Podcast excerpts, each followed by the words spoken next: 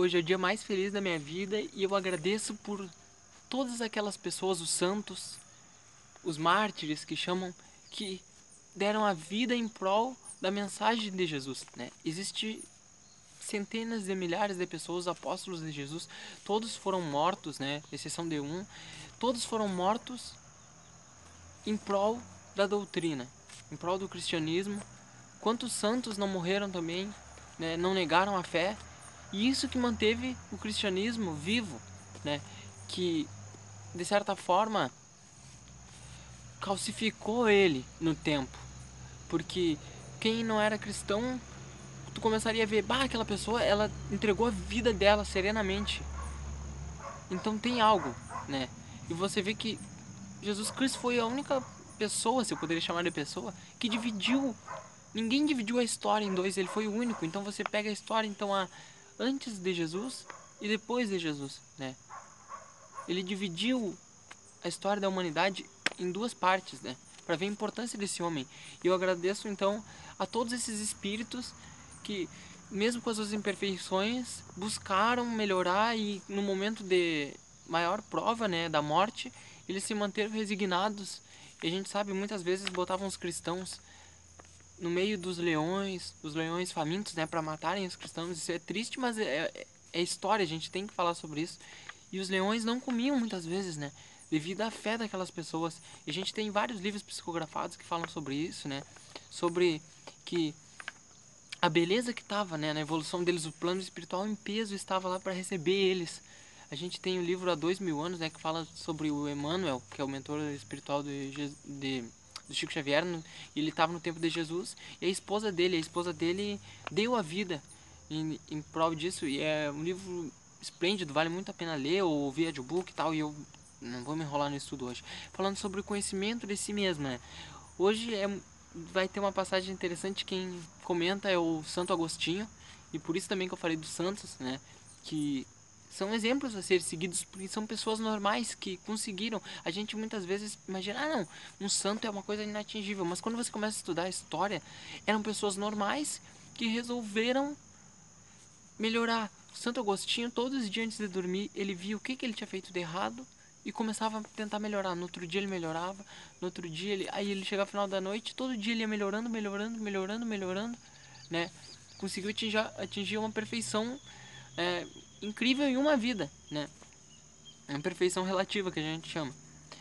Aí vamos, vamos lá, que está muito demorado. Qual é o meio prático e eficaz para melhorar-se nessa vida né, e resistir às tentações? A resposta é: um sábio da antiguidade já disse: conheceis a ti mesmo. Né? Aí Kardec fala que é difícil tu distinguir, né, se conhecer e tal. Aí o Santo Agostinho fala: Fazeis o que eu fazia de minha vida sobre a terra. Ao fim da jornada eu interrogava minha consciência, passava em revista né, o que eu fizera, me perguntava se não faltava algum dever, se ninguém tinha nada a se lamentar de mim, se ele não tinha feito alguma coisa de ruim para alguma pessoa. Foi assim que eu consegui me conhecer e ver o que eu havia para não, o que eu tinha para reformar dentro de mim. Aquele que cada noite lembra-se de todas as ações nessa jornada e se pergunta né, se fez bem ou mal, pedindo a Deus e a seu anjo da guarda para o esclarecer, ele vai adquirir uma grande força para se aperfeiçoar. Perguntai-vos ainda, uma ação que não ousareis confessar. Não, peraí, me confundi aqui. Perguntai-vos ainda isto: se aprover Deus me chamar nesse momento, né? Retornando ao mundo dos espíritos, onde tudo é claro, nada é oculto. Eu teria que temer alguma coisa diante de uma pessoa, né? A gente sempre sabe que a gente vive como se não fosse morrer, essa é a verdade. Mas a qualquer momento a gente pode desencarnar, Deus pode nos chamar e é isso que ele pergunta. Se você morresse agora, nesse exato momento, assistindo esse vídeo, a sua consciência estaria limpa? tem alguma pendência, alguma pessoa que você magoou, que você não pediu desculpa, algo que você fez que você se arrepende e que você poderia ter feito diferente, e se você não fez, você pode talvez compensar aquilo que você fez. Se você agrediu alguém, você pode, sei lá, dar um presente, pedir uma desculpa. Se, né, é isso que ele faz a reflexão. Será que a gente estaria preparado se fosse morrer nesse instante? Aí ele continua.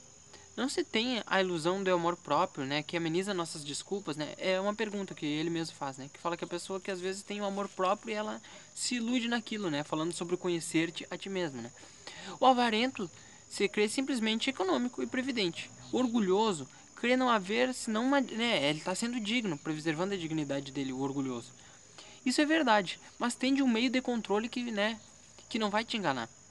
Então muitas vezes a gente não tem consciência que está sendo uma pessoa equivocada, é isso que está falando. A nossa, a nossa mente, ela tenta nos iludir, né? Você é uma pessoa muito orgulhosa, mas aí você pensa, não, mas eu estou só preservando a minha dignidade, né?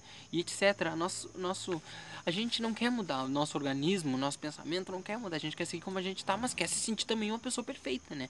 A gente, então nossa consciência começa a criar mecanismos para a gente se iludir a nós mesmos, né? Achar que a gente é a última bolachinha do pacote, né?